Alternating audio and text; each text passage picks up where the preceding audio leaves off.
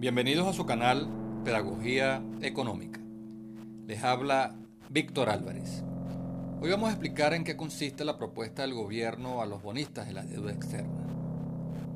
En 1998, eh, la deuda externa de Venezuela sumó 28 mil millones de dólares.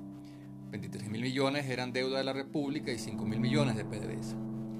En 2008, la deuda pública subió a 50 mil millones de dólares y en 2019 llegó a 130 mil millones. A raíz de la suspensión de los pagos en el año 2017, se han estado capitalizando las cuotas vencidas y por eso el monto de la deuda no deja de crecer. Para finales de 2020 se estima en más de 140 mil millones. En 20 años la deuda se cuadruplicó y equivale a un porcentaje cada vez mayor de las exportaciones.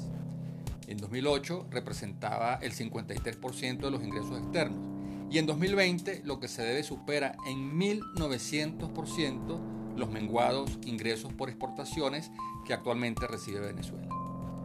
¿Cómo pagar semejante cantidad en un país cuyo ingreso por exportaciones cayó de 92 mil millones de dólares a 7 mil millones y sus reservas internacionales se desplomaron de 42 mil millones de dólares a solo 6 mil millones?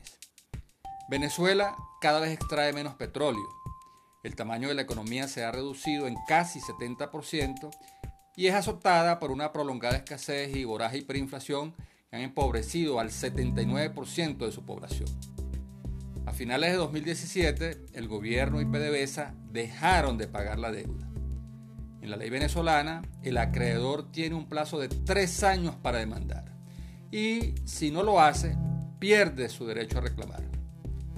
El gobierno de Maduro agobiado por juicios internacionales, quiere evitar otra ola de demandas y por eso ha ofrecido a los bonistas dejar sin efecto la interrupción de sus derechos siempre y cuando cumplan al menos las siguientes condiciones.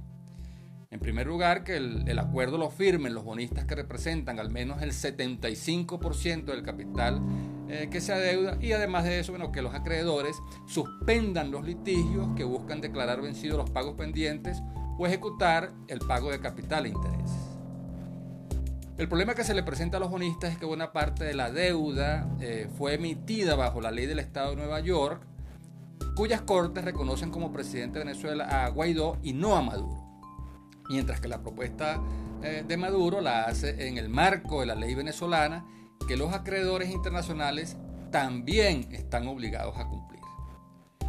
De allí que la oferta del gobierno forme parte de una estrategia para sumar a los tenedores de los bonos al lobby que actualmente hacen las transnacionales petroleras ante el gobierno de los Estados Unidos para flexibilizar las sanciones y seguir operando en Venezuela.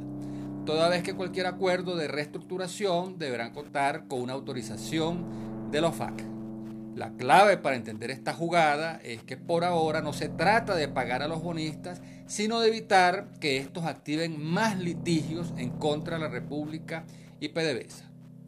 Con el incentivo de mantener vigentes sus derechos ante las leyes y tribunales venezolanos, el gobierno busca que los tenedores de los bonos ejerzan presión sobre la administración Trump y las cortes estadounidenses para que flexibilicen las sanciones y reconozcan a Maduro como la contraparte con la que hay que negociar la reestructuración y pago de la deuda pendiente.